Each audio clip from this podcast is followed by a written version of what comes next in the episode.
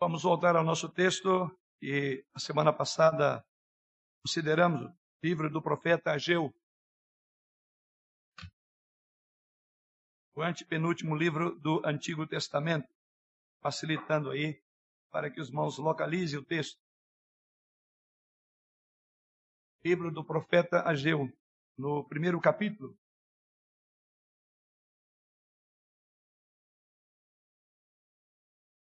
Assim nos diz a palavra do Senhor. Livro do profeta Ageu, no capítulo 1, a partir do verso 1. Diz-nos o Senhor através da sua santa e inerrante palavra.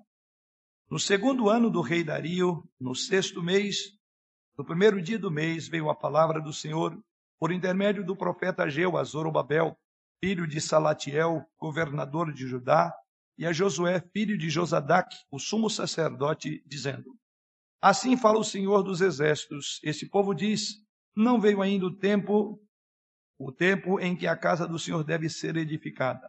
Veio, pois, a palavra do Senhor por intermédio do profeta Ageu, dizendo: Acaso é tempo de habitardes vós em casas apaineladas, enquanto esta casa permanece em ruínas? Ora, pois, assim diz o Senhor dos Exércitos: Considerai o vosso passado. Tendes semeado muito e recolhido pouco. Comeis, mas não chega para fartar-vos. Bebeis, mas não há. Não dá para saciar-vos. Vestimos, mas ninguém se aquece. E o que recebe salário, recebe-o para pô-lo num saquetel furado. Assim diz o Senhor dos Exércitos: Considerai o vosso passado. Subi ao monte, trazei madeira e edificai a casa. Dela me alegrarei e serei glorificado, diz o Senhor. Esperaste muito, e eis que veio a ser pouco. E esse pouco, quando trouxestes para casa, eu com assopro dissipei. Por quê? Diz o Senhor dos Exércitos, por causa da minha casa, que permanece em ruínas, ao passo que cada um de vós corre para, por causa de sua própria casa. Por isso o céu sobre vós retém o seu orvalho e a terra os seus frutos. Fiz vir a terra, fiz vir a seca sobre a terra e sobre os montes, sobre o cereal, sobre o vinho, sobre o azeite, sobre o que a terra produz, como também sobre os homens, sobre os animais e sobre todo o trabalho das mãos. Então Zorobabel, filho de Salatiel, e Josué, filho de Josadaque, o sumo sacerdote, e todo o resto do povo atenderam à voz do Senhor seu Deus e às palavras do profeta Ageu, as quais o Senhor seu Deus o tinha mandado dizer, e o povo temeu diante do Senhor. Então Ageu, o enviado do Senhor, falou ao povo, segundo a mensagem do Senhor, dizendo: Eu sou convosco, diz o Senhor. O Senhor despertou o espírito de Zorobabel, filho de Salatiel, governador de Judá, e o espírito de Josué, filho de Josadac, sumo sacerdote, e o espírito do resto de todo o povo, e eles vieram e se puseram ao trabalho na casa do Senhor dos Exércitos, seu Deus, ao vigésimo quarto dia do sexto mês. Esta é a segunda parte do tema que começamos na semana passada e ele permanece para nosso, nossa orientação, colocando as primeiras coisas em primeiro lugar. Prioridade na vida. É a grande ênfase de todo o capítulo 1 do livro de Ageu, para não dizer de toda essa profecia, que ainda que, embora breve, os irmãos lembram, ela foi produzida em termos de quatro meses, um homem que levanta do nada e depois desaparece, mas não podemos avaliar esse livro pela brevidade da sua profecia, né? pelo tempo tão curto, mas uma palavra curta, breve, mas contundente e poderosa, num contexto em que precisava disso. E a semana passada demandamos um tempo significativo para entender o contexto, né? Então trabalhamos a parte histórica, né? O pressuposto, como entender o livro do profeta Ageu, e assim vimos que foi a partir do cativeiro babilônico, 70 anos na Babilônia, o povo volta, o povo volta e logo começa ali a fazer a, o trabalho na casa do Senhor, e aí depois eles têm alguns empecilhos, os samaritanos queriam ajudá-los, eles não quiseram, e assim a obra que tinha começado, ela depois vai ficar mais 16 anos ali, então aqui nós estamos no ano de 520 de, antes de Cristo, e 16 anos depois vem essa palavra, ou seja, 16 anos em que o alicerce, as fundações do templo foram lançadas, porém não concluídas. Então imagina 16 anos depois, o que tinha ali só escombros, matos, talvez nem se via a fundação mais do templo. Então, e aquilo foi em função de que o povo disse: olha, não é tempo, Deus pode esperar. Foi a grande ênfase da semana. Deus pode esperar. Então, na semana passada, nós abordamos uma primeira, uma primeira grande é, ideia, que foi aqueles que colocam sua prosperidade acima da casa de Deus, né? Na verdade, primeiramente, são pessoas comprometidas, não são estranhos, porque lembra, Deus os tirou lá do cativeiro e disse: vocês vão para a terra lá com um propósito. Então Deus não chama aqui, Deus não está dando por assim uma bronca, uma dura em povo estranho. É o povo dele. E qual a razão de tudo isso? Porque todos nós temos uma tendência de colocar as nossas propriedades, os nossos negócios acima das propriedades e dos negócios de Deus. Então, a grande ideia que trabalhamos a semana passada foi esta. E hoje eu quero trabalhar mais duas ideias no texto. E eu quero começar do texto lido a partir do versículo 12. Quando diz assim: Então Zorobabel, filho de Salatiel, e Josué, filho de Josadac, o sumo sacerdote, e todo o resto do povo atenderam a voz do Senhor, seu Deus, e as palavras do profeta Ageu, as quais o Senhor, seu Deus, o tinha mandado dizer, e o povo temeu diante do Senhor. A nossa reflexão começa e nós devemos deliberada e continuamente colocar a casa de Deus acima de nossas propriedades. E na semana passada vimos que eles colocavam a prosperidade deles acima da casa de Deus. A partir do próprio texto, nós vamos ver que agora é uma inversão, não de valores, mas os valores sendo colocados, conforme nosso tema, no devido lugar. Então, a partir desse chamado de Deus que se dá nos versos 1 ao verso número 11, diz que então o povo agora responde. E essa resposta do povo começa por Zorobabel, o que governava, filho de Salatiel, e Josué, filho de Josadac. Ou seja, os líderes são os primeiros a serem despertados dessa letargia, desse sono espiritual em relação a manter as coisas de Deus em primeiro lugar. Porque esses mesmos homens, Zorobabel, filho de Salatiel, e Josué, o sacerdote, eles haviam, de certa forma, é, é, tido uma complacência, e gravem bem, 16 anos. O sacerdote não tinha, não ministrava no templo, que nem templo havia. 16 anos esse governador veio com a finalidade de reconstruir os muros de Jerusalém, a cidade de Jerusalém, e em especial o templo. 16 anos esse governador também não exerceu aquilo para o qual Deus havia tirado lá da Babilônia e trazido aqui para Jerusalém. Então agora sim, então esse é o foco que nós vamos ter agora, né? É, devemos de forma deliberada e continuada colocar a casa de Deus acima da nossa própria prosperidade, dos nossos próprios interesses. O templo em Jerusalém, conforme vimos, era o centro da adoração a Deus. Embora Deus esteja em todo lugar e estivesse em todo lugar, o templo era o local na terra onde Deus habitava no sentido especial. Isso aprendemos muito lá no tabernáculo. E aí foi uma várias lições aprendemos no Êxodo, Deus tendo um local especial. Pois bem, enquanto o povo então negligencia o templo, e alguma, de alguma forma eles estavam negligenciando Deus. Eles estão dizendo, Deus pode esperar, não precisamos de Deus. Mas quem é esse povo? É o povo de Deus, que fica 16 anos sem ir para a igreja. 16 anos a igreja está fechada. Mais do que isso, nem igreja tinha. Até que chega o momento em que o texto sagrado diz que esses homens, Zorobabel, os líderes, né, o governante e o sacerdote, né, agora entendem e agora eles compreendem que havia uma necessidade de fazer as coisas da forma como Deus havia ordenado. Porque o templo foi abandonado e permitir que o templo ficasse em, em ruínas era negligenciar a adoração a Deus. Era negligenciar culto a Deus era negligenciar reverência a Deus. Negligenciar o templo era é, ter prioridades invertidas. Então é possível que o povo de Deus fique por tanto tempo com prioridades invertidas? Essa história diz sim, aqui demandaram-se 16 anos. É possível que crentes no nosso dia hoje podem ter prioridades invertidas? Sim. Talvez um, dois, três, dezesseis, até quem sabe a vida inteira de negligência. Esse texto nos chama para nos identificar e dizer que desse mal não podemos dizer que a gente não vai sofrer, porque lamentavelmente temos vivido pessoas que têm negligenciado a vida cristã, têm negligenciado a comunhão dos santos, não porque a igreja esteja em ruína, mas porque tem outras coisas mais. E eu quero reafirmar aqui, e aqui falo em nome do conselho dessa igreja que pensamos assim. É muito comum quando irmãos têm o seu bebê, há um, um, um, um nascimento no nosso meio, nos alegramos, oramos, aí temos o culto, né? temos celebrações por uma nova vida, por uma ovelhinha, por um cordeirinho. Mas é muito comum certamente podemos dizer que não é 100%, mas é muito comum que os pais, naquele primeiro momento, vêm com aquele ânimo, aquela disposição, batizam os seus filhos, fazem juramento de trazer os seus filhos, de educar no caminho do Senhor, ensinar a temer a palavra do Senhor, reverenciar a igreja do Senhor, porém, não demora muito tempo, não chega às vezes o segundo ano, e essa criança continua sendo educada longe do caminho do Senhor. Mas fizeram juramentos.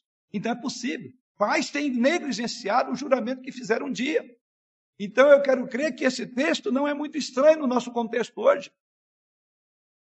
Há crentes que ficam tempos fora da comunhão da igreja. Passam anos sem tomar ceia.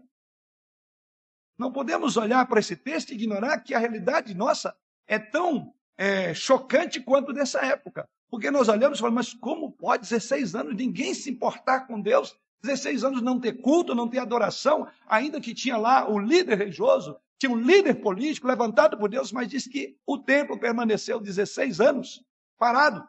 Mas, ao mesmo tempo, como vimos a semana passada, e a ênfase foi essa, o povo continuava, tudo continuava da mesma forma. Trabalhava, comia, vendia, casava, mas a igreja estava fechada. Então, olhamos para o texto e agora encontramos aqui esses homens voltando para o caminho ao qual Deus havia chamado. Um comentarista chamado James Boyce, ele diz o seguinte, falando sobre essa troca de prioridade ou prioridade invertidas, ele diz: em última análise, todas as prioridades invertidas são idolatria. Elas colocam a criação antes do Criador. Prioridade invertida são idolatria. Porque colocam a criação antes do Criador. Você já pensou nisso? Se você tem priorizado outra coisa acima de Deus, você está sendo um idólatra. A criatura está vindo antes do Criador. Lamentavelmente, vemos uma época em que o Criador está sendo usado e manipulado pela criatura, se é que isso fosse possível, mas pelo menos a tentativa. Vem que Deus vai fazer. Vem porque Deus existe para uma razão, para nos fazer felizes. E eu quero crer que os irmãos entendem o que eu estou dizendo aqui agora. E tem se multiplicado o número de igrejas que fazem isso. Idólatras. É culto ao homem. E de uma forma chamada evangélica. Na era da igreja, o templo de Deus não é mais um edifício físico, mas sim o seu próprio povo. Somos um povo corporativamente unidos por uma só fé, um só Senhor, um só batismo. E dessa comunhão nós temos que priorizar acima de todas as coisas. Assim como o alimento está para o corpo, a comunhão dos santos está para a alma. Nós precisamos nos alimentar, nós necessitamos disso, porque a figura bíblica de igreja não é de indivíduos, mas de um corpo, pressupondo que há uma interação, há um entrelaçamento de todas as partes do nosso corpo que compõem um corpo único. A imagem bíblica é de igreja é de pastoreio, de um pastor, de uma igreja, de ovelhas que estão juntos. Então, é a ideia de rebanho. Imagem bíblica é de família. Família não é uma pessoa. Então, a própria imagem que a Bíblia traça de igreja é um pressuposto de que não há como prescindir da comunhão, a, é, é, nos furtar a estar na comunhão, sem cometermos o pecado da idolatria por priorizar outras coisas do que a comunhão na igreja. Colocar a casa de Deus acima da propriedade material, então, primeiro, requer esforço deliberado e contínuo. Veja que foi o que aconteceu. Teve que haver um esforço deliberado e contínuo, tanto de Zorobabel como também do próprio Josué. Por quê? Alguém tinha que tomar uma postura. O povo precisava de tomar uma atitude, porque haviam se passado 16 anos e nada se fazia. Então, a primeira coisa que nós vemos aqui na restauração do compromisso com Deus é que você precisa de ter um esforço deliberado e contínuo para sair da letargia espiritual. Não adianta só imaginar que você precisa de estar na igreja, de servir ao Senhor, de dizer, este ano de 2022 eu vou fazer. Não, é mais do que isso. Requer uma dedicação. Como disse, o modo padrão nosso é de colocar a nossa prosperidade material acima da prosperidade espiritual. Essa tem sido a forte atração do mundo que nos cerca. Se quisermos seguir o caminho de Deus, temos que lutar para conquistar cada centímetro daquela área que a vida espiritual nossa foi perdendo. Cada centímetro. É impressionante que, em contraste com muitos dos profetas, como Jeremias, Jeremias ele pregou por toda a sua vida para pessoas teimosas e desobedientes. É a característica do povo da época de Jeremias. Eram teimosos e desobedientes. Ageu aqui, diferentemente, prega e diz que as pessoas obedecem. Demoraram, sim, 16 anos. Mas o nosso texto, verso 12, diz que o povo então atendeu. Diz aí, e tinha mandado dizer, e o povo temeu diante do Senhor. Final do versículo 12. Isso então exigiu humildade da parte deles. Teria sido fácil para Zorobabel, né, e esses líderes aqui, e o próprio Josué, simplesmente dizer, mas quem é esse cara que vem, esse Ageuzinho aí? Surge do nada e agora vem dizendo: o Senhor falou, o Senhor disse. Quem é ele para falar a, a, nós? Ele poderia, era um desconhecido. Ele poderia simplesmente dizer: quem é este profeta? Ou quem esse profeta pensa que é? Nunca ouvimos falar dele antes, um desconhecido. Ele não tem credenciais. Ele simplesmente vem e diz: olha, assim e assim diz o Senhor. Aliás, há uma expressão, essa, assim diz o Senhor, é o número, é, considerando a profecia, que é breve, e considerando toda a escritura, a palavra assim diz o Senhor, essa expressão no livro aqui é maior do que todas as profecias da Bíblia.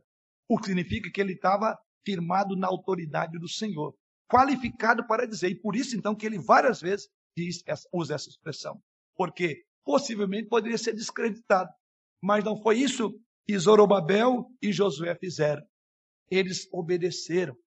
Era aquele profeta ali desconhecido, Observe que isso aconteceu, mas por quê? Verso 14 diz: O Senhor despertou o espírito de Zorobabel, filho de Salatiel, governador de Judá, e o espírito de Josué.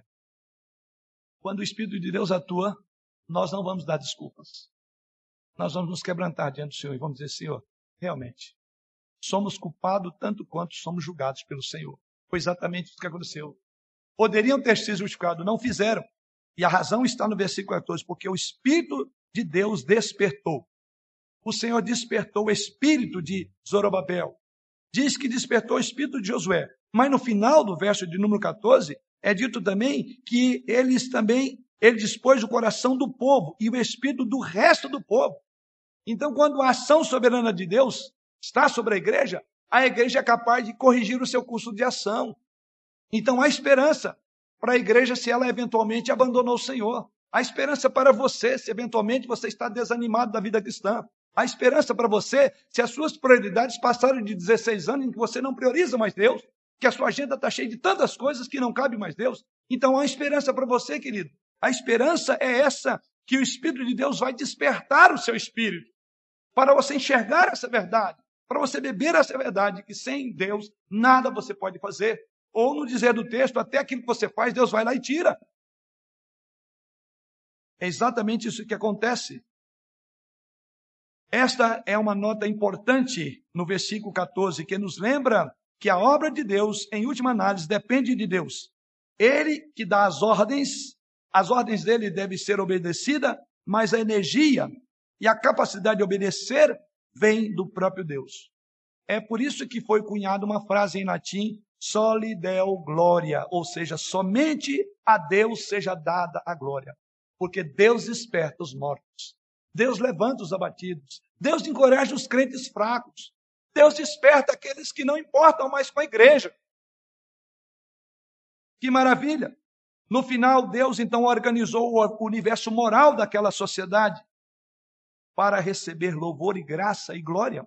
Tudo depende dele mas ele nos considera totalmente responsáveis por fazer a sua vontade. Deus faz o seu trabalho e você precisa de responder. E o texto sagrado diz que o povo respondeu. Mas há algo mais que aprendemos ainda nesse texto. Colocar a casa de Deus acima da prosperidade material não só requer diligência, não só requer esforço, mas também colocar a casa de Deus acima da nossa prosperidade material requer autoavaliação constante no temor do Senhor. Observe que é exatamente isso que acontece. Veja o versículo 5. Ora, ora, pois, assim diz o Senhor dos Exércitos, considerai o vosso passado.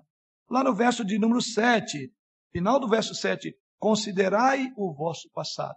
Ou seja, para nós sairmos de um processo de letargia espiritual, de um processo de desinteresse pelas coisas de Deus, nós precisamos de fazer o que o texto diz, considerar, ou seja, requer que nós avaliemos constantemente. Se você não parar para avaliar a sua vida espiritual, ela poderá ir de mal a pior. É por isso que a palavra de Deus nos adverte ali no livro de Apocalipse, quando o Senhor Deus diz através de João: Desperta, ó tu que dormes. Então sempre há uma necessidade de avaliação da nossa vida. Vida cristã não é apenas vida que vai se somando anos após anos. Isso pode se tornar algo monótono e perigoso. Mas é necessário vez por outra, colocarmos, como diz o próprio texto no versículo 5, considerai o vosso passado. Considere como você amava o Senhor Jesus Cristo de todo o coração, de toda a alma, de todo o entendimento. Considere o quanto você jogava pesado, por assim dizer, na vida cristã, o tempo que você demandava servindo a Deus, o quanto que seu coração estava disposto a aceitar qualquer apelo, qualquer chamado para exercer um trabalho na igreja.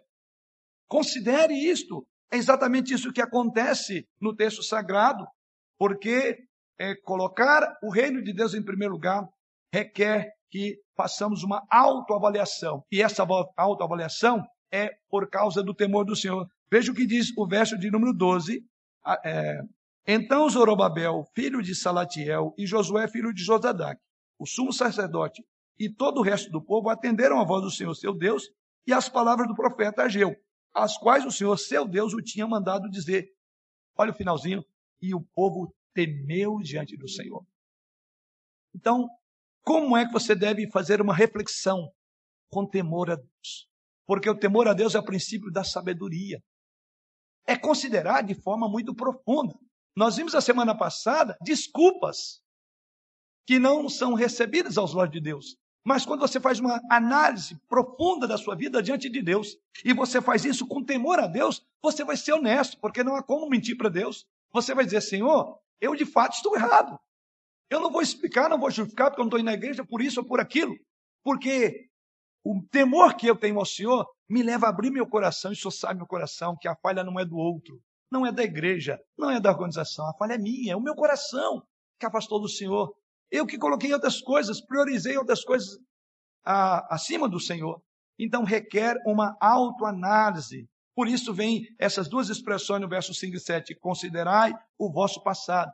Essa palavra considerar significa dar uma reflexão cuidadosa. Significa parar por um tempo suficiente em sua agenda lotada para avaliar a sua agenda lotada à luz do que Deus requer de você. E considerar porque todos nós temos agenda. E as nossas agendas estão cheias. E a ideia de considerar aqui é a seguinte: pare e olhe a sua agenda. E agora diga: você vai ter que reger a sua vida por uma das agendas, ou a agenda de Deus ou a sua. Pare e considere. É mais ou menos isso. Já que a agenda do povo estava lotada, o texto diz que eles continuavam produzindo, construindo, mas a casa de Deus podia esperar. Aí Deus diz: pare e olhe para a agenda. É correto vocês priorizarem na agenda de vocês o nome de vocês do que o meu nome. Para que vocês vieram de lá? Não foi para construir, não foi para me glorificar. Então, todas as vezes que nós paramos de uma forma e avaliamos de uma forma consciente e consistente diante do temor de Deus, o resultado não será outro senão que está aqui. O povo temeu. Porque nós vamos ver aqui diante do temor do Senhor, as nossas agendas não se firmam, elas se desfacelam, porque é só desculpa nenhum argumento para não vir, para não fazer, para não assumir, nenhum se sustenta quando você considera sob o temor do Senhor, sob uma direção maior. de alguém que você não pode dar uma desculpa, de alguém que você sabe que lê o seu coração, que conhece os seus pensamentos, você não pode nem dizer nada. Então, essa é a ideia. Pondere, olhe a sua agenda, mas chame o Senhor. Fala, Senhor, eu quero me consagrar a Ti. Eu preciso de dar um basta na minha agenda que está muito cheia, eu nunca tenho tempo para o Senhor. 2022 vai ser mais um ano daquele que não vai dar. Pare, pondere, considere. É isso que o povo fez. Que tipo de consideração você deve fazer? Como você está gastando o seu tempo? Como você gasta o seu tempo? Essas pessoas aqui tinham muito tempo para si mesmas, mas não tinham tempo para Deus. E diante dessa pergunta, querido irmão, como você está gastando o seu tempo? Eu oriento em nome de Jesus, reorganize a sua programação a partir da soberania de Deus sobre você. Faço-lhe uma outra pergunta: como você está gastando o seu dinheiro? Essas pessoas aqui alegavam que, alegavam que primeiro teriam que construir suas próprias casas. E não satisfeitas, inclusive, os irmãos lembram, elas estavam usando um material que era de Deus, inclusive. Então, elas não tinham tempo, elas não tinham recurso para construir a casa do Senhor. Aonde é que você tem colocado os seus recursos? Somos administradores de tudo. Não somos dono. Porque Deus diz: minha prata, meu é o ouro, tudo vem de Deus. Como você tem gasto o seu dinheiro? Você está gastando para tá juntando para poupar para um futuro? Futuro que você poderá não ter. Você está acumulando riquezas do tempo presente sem ter riqueza para com Deus? Quais são os seus objetivos? O que você almeja na vida? Se você viver até uma idade avançada, o que você gostaria de ver como realização da sua vida? Sobre o que você mais pensa? O que secretamente ocupa a sua vida? O que secretamente ocupa mais os teus pensamentos, que toma mais tempo da sua mente? Você sonha em ficar rico? Em alcançar fama? Em ter algum tipo de hobby ou lazer? Ou você pensa no Senhor ou você pensa como Deus tem olhado para a sua vida? Quem são os seus modelos? Quem são os seus heróis? Quem você admira? Com quem você gosta de estar? E por quê? Quem são seus amigos? Com quem você gasta o seu melhor tempo?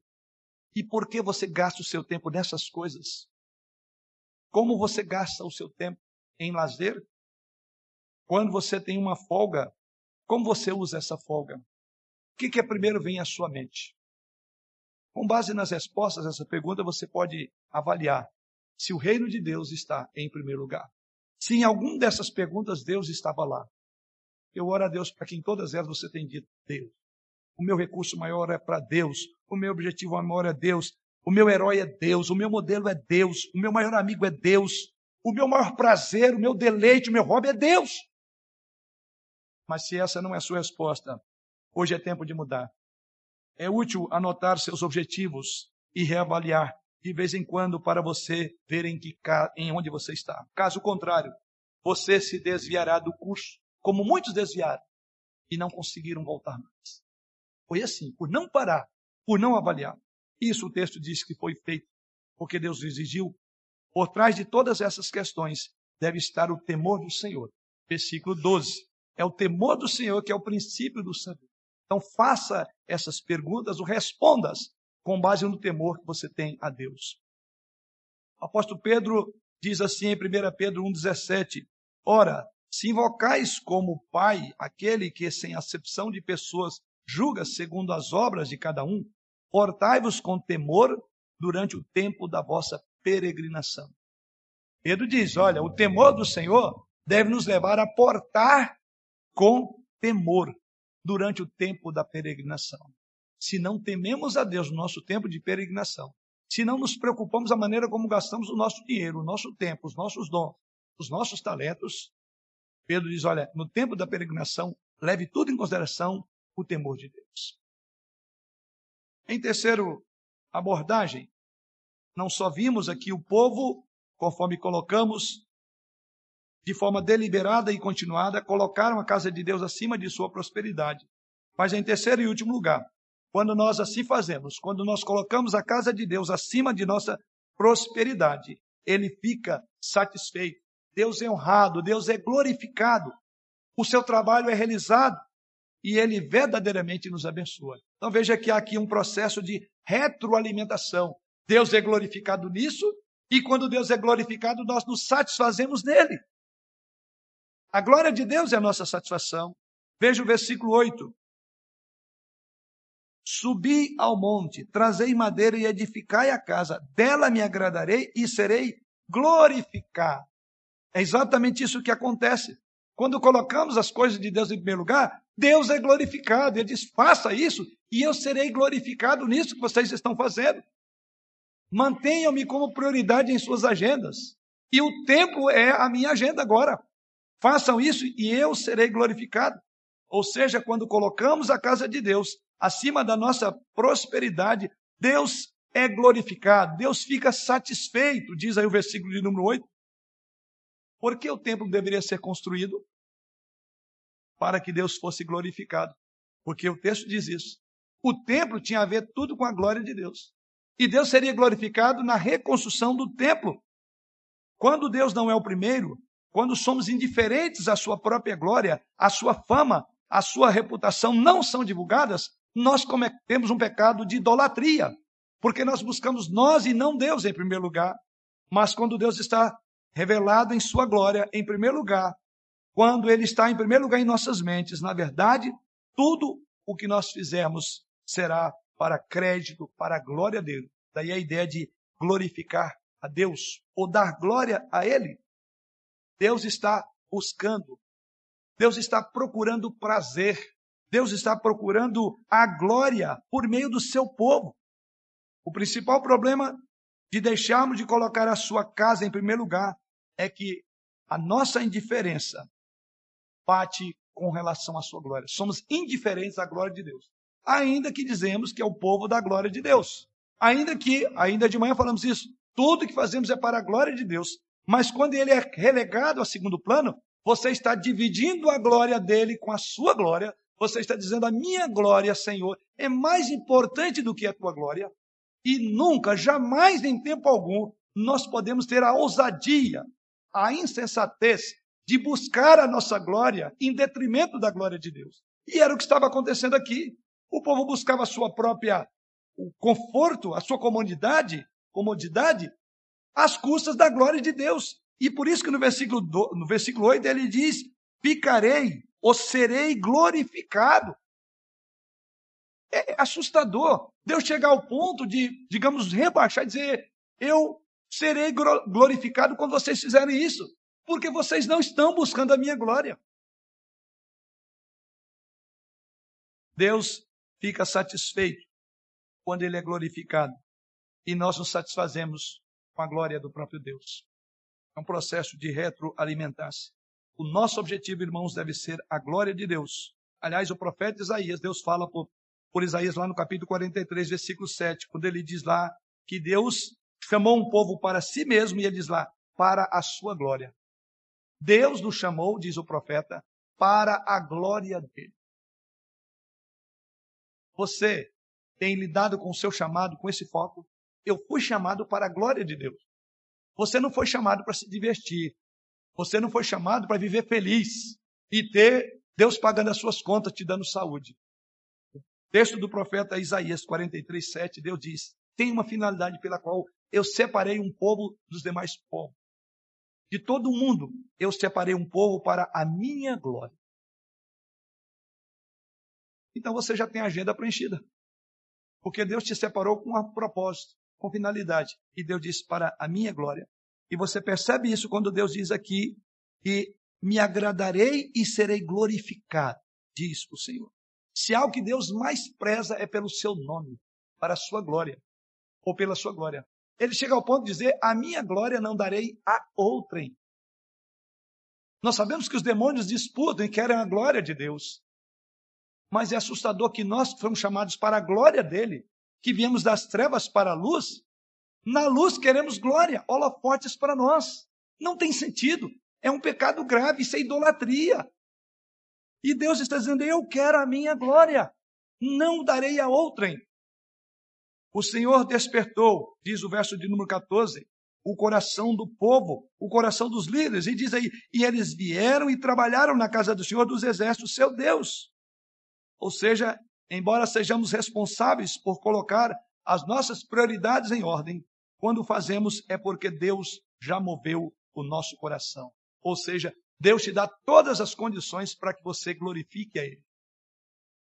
Então você não pode alegar, eu não tinha condição. O texto sagrado diz que o temor de Deus impulsionou esse povo para glorificar a seu Deus. Por outro lado, também enxergamos que quando nós colocamos a casa de Deus acima da nossa prosperidade, Ele realmente nos abençoa. Vimos a semana passada que a razão de eles terem salário, mas não dava para pagar conta, de plantarem, mas o solo não produzia, de comerem, mas não fartavam-se, de beberem, mas continuavam sedentos, a razão era porque abandonaram a casa do Senhor.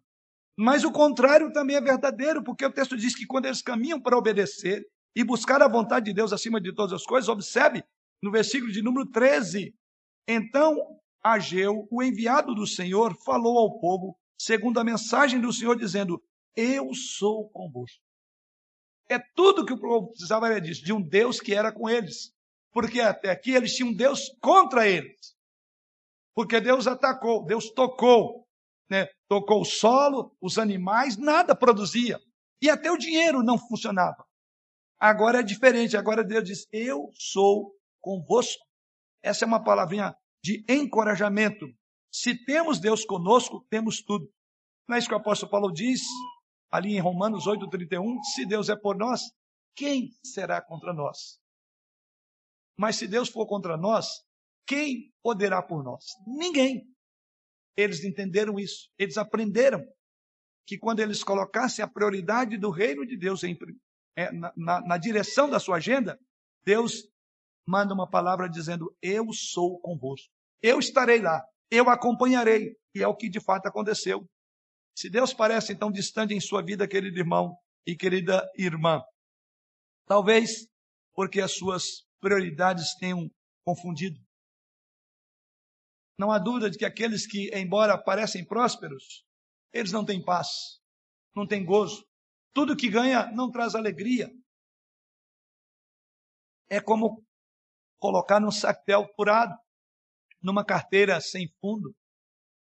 Porque o texto diz: quando você coloca Deus verdadeiramente em primeiro lugar, você experimenta uma nova consciência da presença dele. Essa é a maior bênção que nós temos. Não há nada maior do que isso. Todos os grandes movimentos devem começar com líderes. E o texto sagrado diz que começou por Zorobabel e Josué. Isso mostra a importância da liderança. Ser a primeira a entender, a primeira a abraçar a causa, a primeira a levantar. E aqui vemos essa importância desses homens, porque diz que aquela, aquele encorajamento de Zorobabel, de, do próprio Josué, encorajou também o povo e diz que todo o povo, é o que diz aí, todo o povo seguiu o exemplo do líder. Então não há dúvida que num momento de sonolência, de apatia espiritual, homens têm que ser levantados. Líderes têm que ser modelos para encorajar os liderados. Então, ore pelos seus líderes. Ore pelos liderados. Sempre estamos prontos a reclamar, recriminar que o líder não atendeu essa ou aquela demanda. Mas quantas vezes você orou para que Deus dê um coração do líder, um coração ardente, apaixonado, um coração de homem de guerra, que de fato Busque o reino de Deus acima de todas as coisas, que seja um modelo do rebanho. Ore pelos seus líderes, olhe pela liderança da igreja. E aqui vemos a cabeça, começando por esses líderes que não se desmotivaram, não desanimaram. Ainda hoje de manhã estávamos falando aqui sobre os vários setores da igreja, mesmo em meio à pandemia, permaneceram firmes e trabalhando. E eu quero fazer jus aqui, aproveitando que me vem à memória, ao nosso conselho. O conselho dessa igreja, em todo o tempo, atuou. De forma remota, às vezes presencial. Nenhuma deliberação, nenhuma medida deixou de ser tomada por uma falta, por uma omissão do conselho. Louvado seja Deus pelo nosso conselho. E devemos orar por isso. pela vida de cada homem que compõe o conselho. A junta diaconal, a mesa diaconal, igualmente, não deixou de dar as cestas básicas, não deixou de dar assistência. Isso é maravilha. Louvado seja o Senhor, porque enquanto tiverem homens de pé, a igreja não vai cair. Então, ore pela liderança, para que Deus mantenha os encorajados. Porque, com base no encorajamento deles, vão encorajar a outros. É isso que encontramos através de Zorobabel e também de Josué, o sacerdote. Para concluir, conta-se é, que um instrutor foi dar uma aula em um seminário, seminário sobre gerenciamento de tempo, como administrar bem o tempo.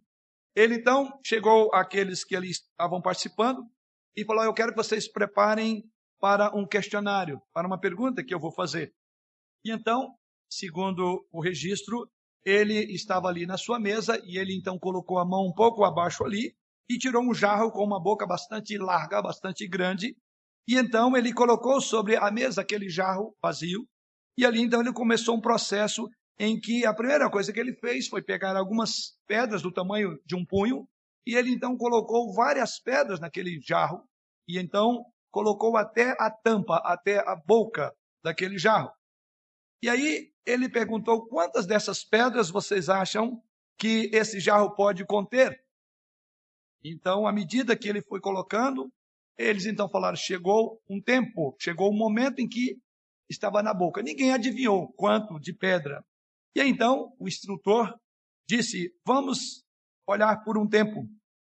Quantas pedras vocês acham que eu consigo colocar aqui ainda? E certamente todos falaram nada.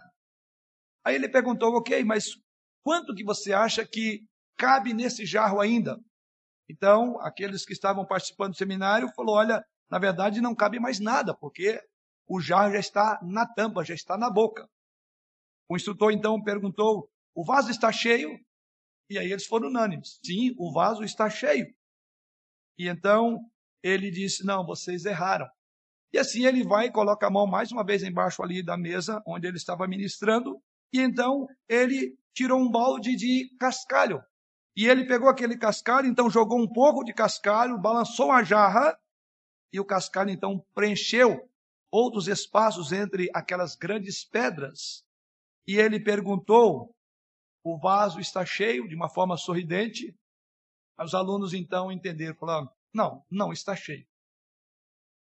E ele então acenou com a cabeça e disse: ótimo, vocês então estão entendendo. Mas em seguida, então, ele pegou um balde de areia e ele então colocou aquela areia e então movimentou, e a areia foi tomando o seu devido lugar ali, de tal forma que a areia veio até na boca do jarro. Então ali tinha areia que preenchia as lacunas deixadas tanto pelo cascalho como também pelas pedras grandes.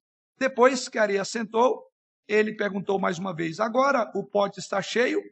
O público naturalmente deu um sonoro não, não está cheio. Ele diz: Muito bom. Fiquei satisfeito que vocês entenderam isso. Então o instrutor vai e pegou uma jarra de água. E então derramou sobre aquele vaso, ou na boca daquele vaso. E a água então foi tomando toda conta, e assim o vaso ficou na tampa. E ele perguntou: qual é o meu objetivo dessa ilustração? Um aluno aventurou-se a dizer: olha, não importa o quão cheia esteja a sua agenda. Se você esforçar, sempre conseguirá se encaixar melhor nela. Mas o instrutor disse: não. A questão não é esta. Se eu não tivesse, aí ele conclui dizendo: se eu não tivesse colocado aquelas pedras grandes primeiro, eu nunca as teria colocado lá.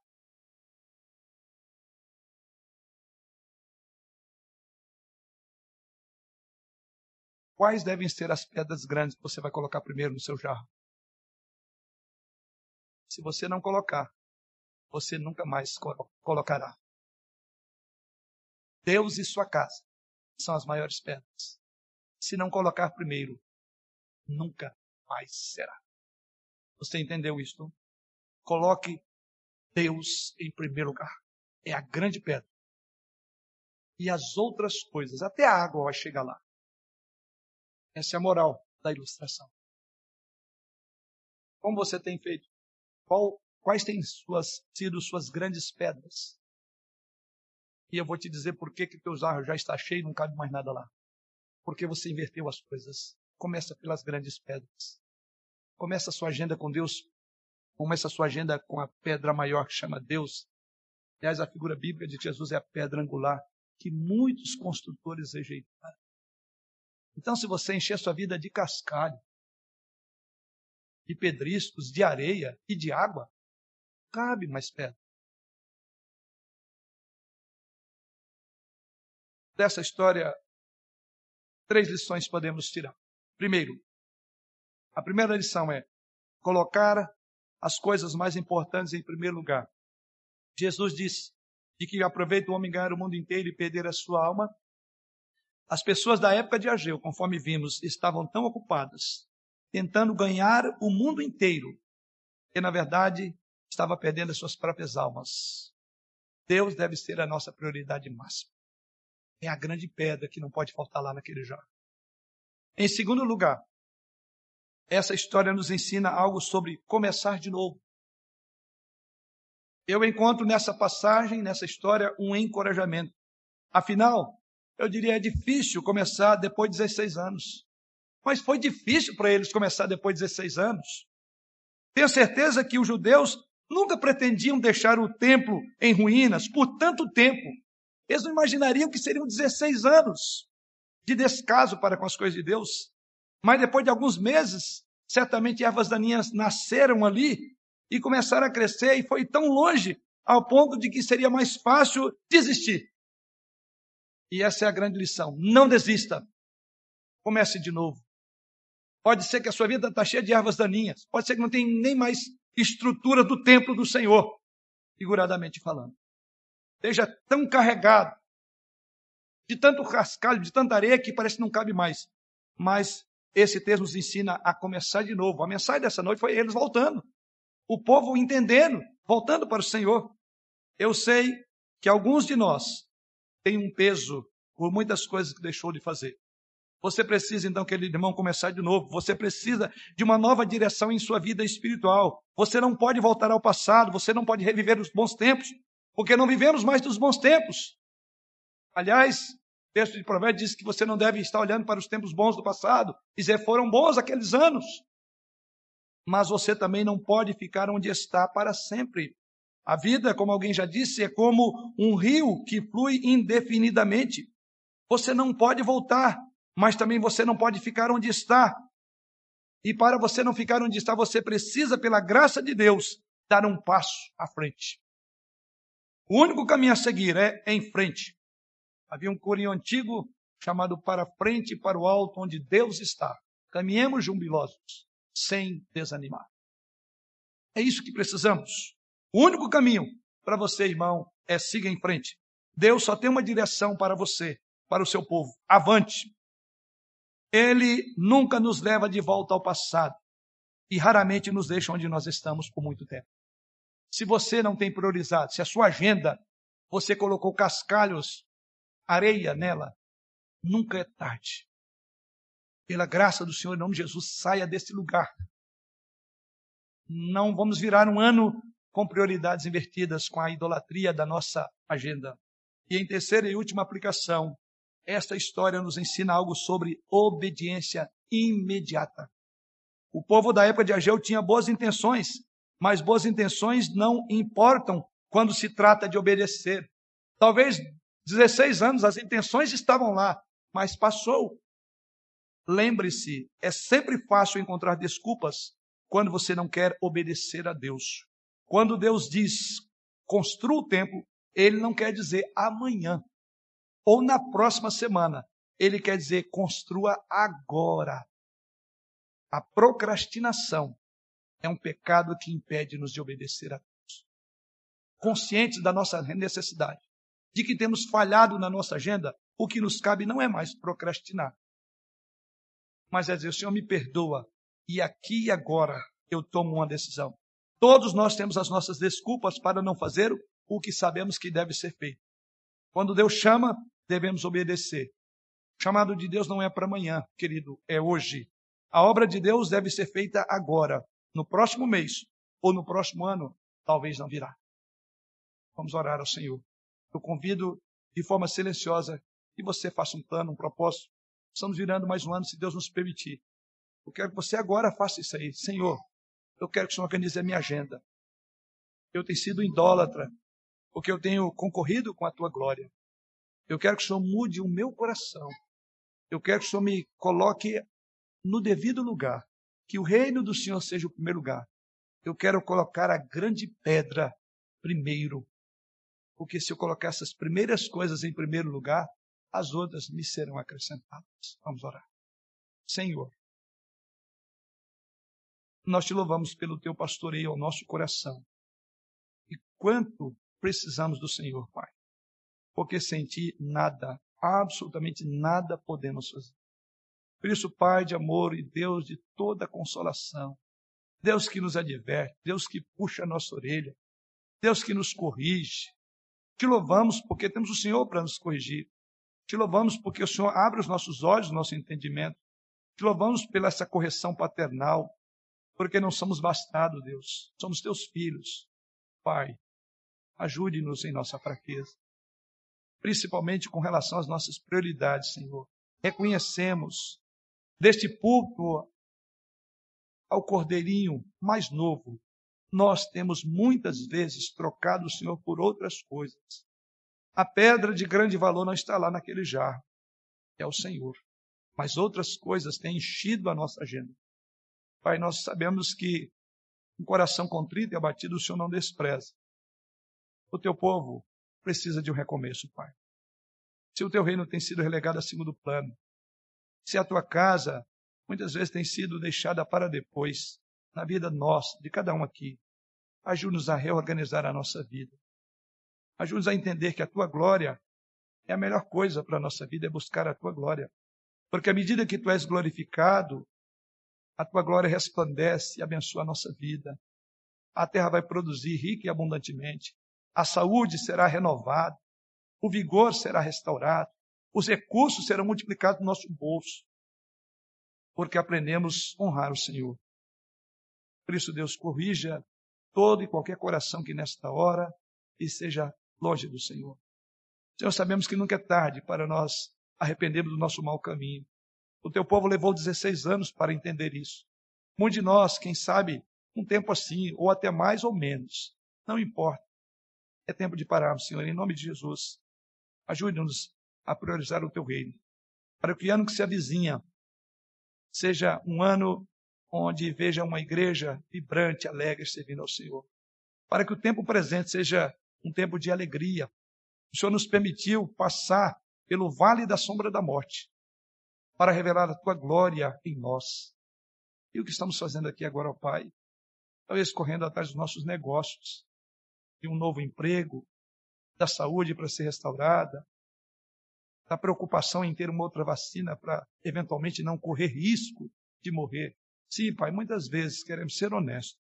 Nós nos preocupamos é com a morte. E não queríamos morrer. Fizemos de tudo para isso. Certamente nos protegemos, somos cuidadosos. Mas não nos permita ser tão exagerados em buscar essas coisas, em primeiro lugar, em detrimento do teu reino, que é no teu reino e no teu altar emana vida, tu és fonte de vida. E nós nos alegramos na vida que temos no Senhor. E é para o Senhor que queremos viver. E é para a tua glória, e como igreja, ela se abre para servir ao Senhor. Em Cristo nosso Senhor oramos. Amém.